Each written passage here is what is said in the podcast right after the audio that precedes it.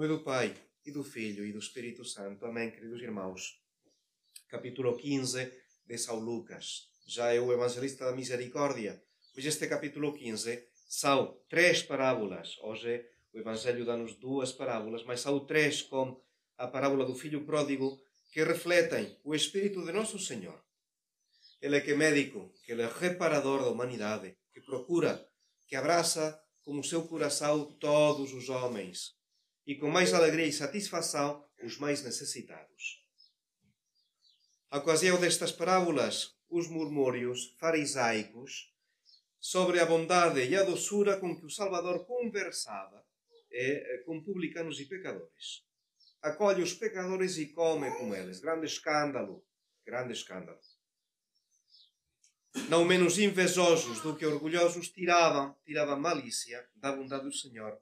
E São Pedro Crisólogo precisamente vai comentar estas palavras: acolhe os pecadores e come com eles. Sim, Deus acolhe os pecadores, mas não para, para deixá-los continuarem sendo pecadores. O pecador não contamina a Deus aproximando-se dele.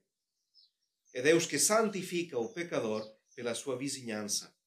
Cristo não acolhe os pecados quando acolhe os pecadores, porque Deus não é um receptor do crime, não aceita o crime, aceita o homem. E, portanto, o fariseu não deveria ter olhado para a forma como os pecadores iam a Nosso Senhor, sino mais bem como regressavam depois de tratar com Nosso Senhor. Todos nós também, como dizer, temos uma preocupação. Os pais têm a preocupação pelos filhos. Todos nós temos preocupação pelas almas dos conhecidos, dos amigos. Cuidar da salvação dos outros é o nosso apostolado.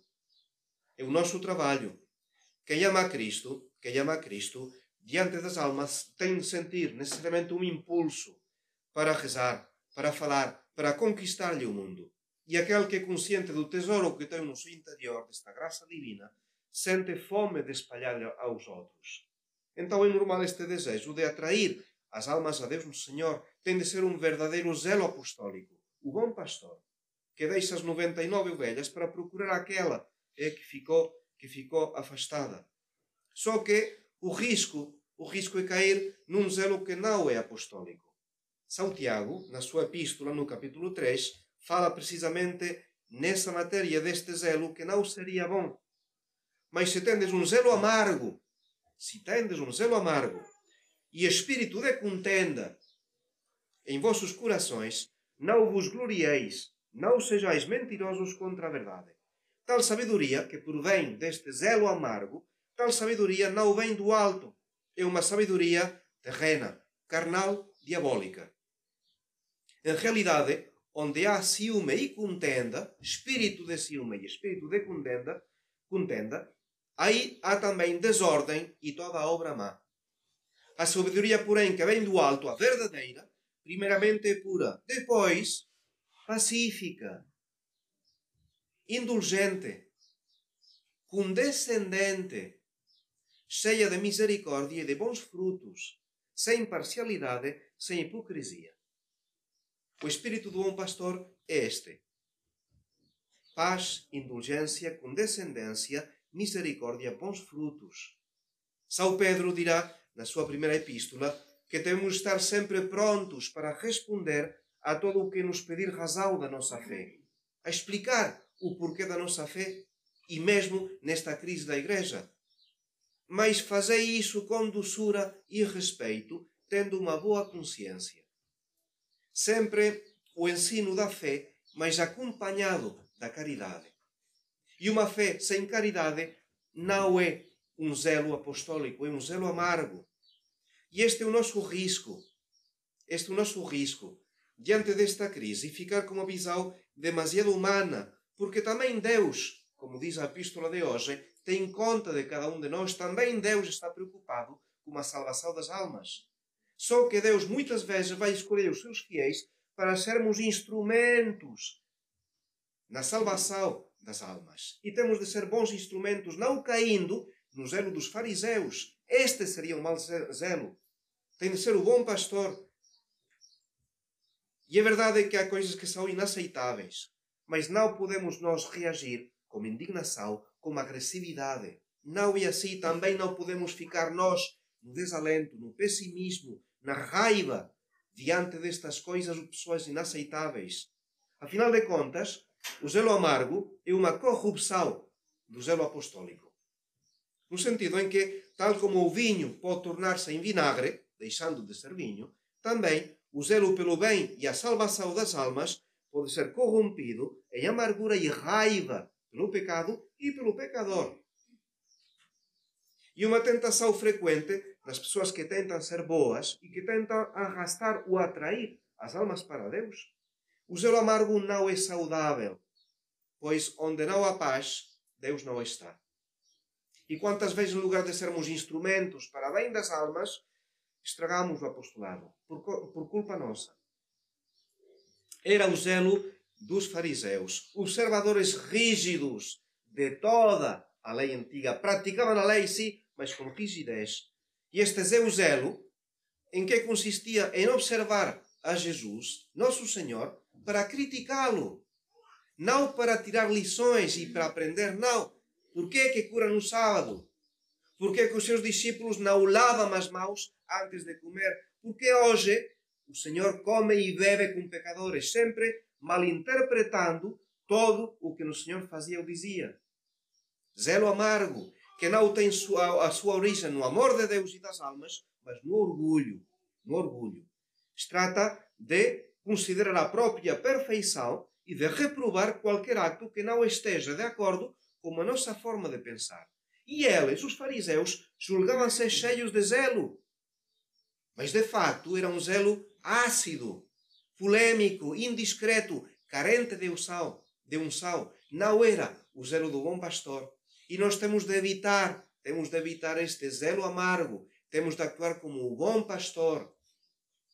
Já Monsenhor Lefebvre dizia nesta crise da igreja que ao julgar a culpa, a culpa, a situação de aqueles que celebram ou assistem à nova missa, devemos agir sempre como médicos de almas e não como juízes e carrascos, como são tentados a fazer aqueles que são animados pelo zelo amargo e não pelo verdadeiro zelo.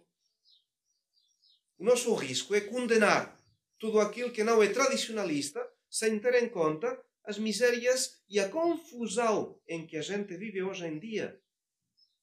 E então, Sr. Lefebvre dizia que os sacerdotes jovens devem esforçar-se por inspirar-se nas palavras de São Pio X na sua primeira encíclica, E Supremi Apostolatus, a primeira encíclica de São Pio X. E o que é que ele dizia? Para que o trabalho e os esforços do ensino possam produzir os frutos esperados e para que Cristo possa ser formado em todos, nada é mais eficaz do que a caridade. O Senhor não está na agitação. E é um erro, é um erro esperar atrair as almas a Deus com zelo amargo. De facto, censurar erros com azedume Repreender vícios com veemência é por vezes mais prejudicial do que útil. E continua São Pio X. Certamente o apóstolo exortou a Timóteo, repreende, corrige, amoesta, mas acrescentava com toda a paciência e doutrina, com toda a paciência e doutrina. E esta caridade paciente e bondosa deve ser estendida também àqueles que nos são hostis o que nos seguem com animosidade, aqueles que nos criticam como os fariseus, a controlar o que dizemos, o que fazemos.